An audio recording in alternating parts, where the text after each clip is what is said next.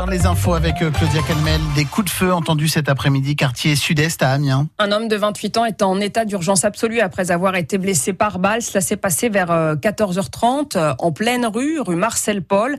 Selon nos informations, cet Amiénois connu des services de police a été blessé à la jambe et au dos. L'auteur des tirs est activement recherché par les forces de l'ordre.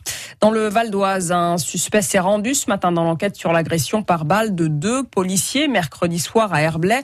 Il se serait présenté comme euh, un des trois agresseurs présumés. Deux autres personnes sont recherchées. Le pronostic vital de l'un des deux policiers est toujours engagé. Sophie Petronin, de retour en France, l'ex-otage française au Mali, est arrivée à la base aérienne de Villacoublay en région parisienne ce midi.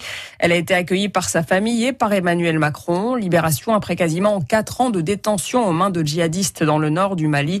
La vidéo de sa descente de l'avion est sur francebleu.fr. La reine des classiques annulée. Le Paris-Roubaix qui devait se dérouler dans un peu plus de deux semaines n'aura pas lieu à cause, bien sûr, du coronavirus. La prochaine édition est donc prévue pour le 11 avril 2021. Décision prise notamment suite au passage en zone d'alerte maximale de la métropole lilloise.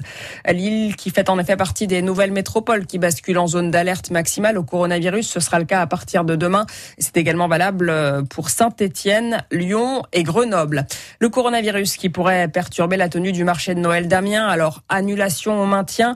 La mairie se donne jusqu'à la fin du mois d'octobre pour décider, alors que la Covid circule activement dans la Somme, euh, Somme qui est toujours en état d'alerte simple sur la carte de l'épidémie.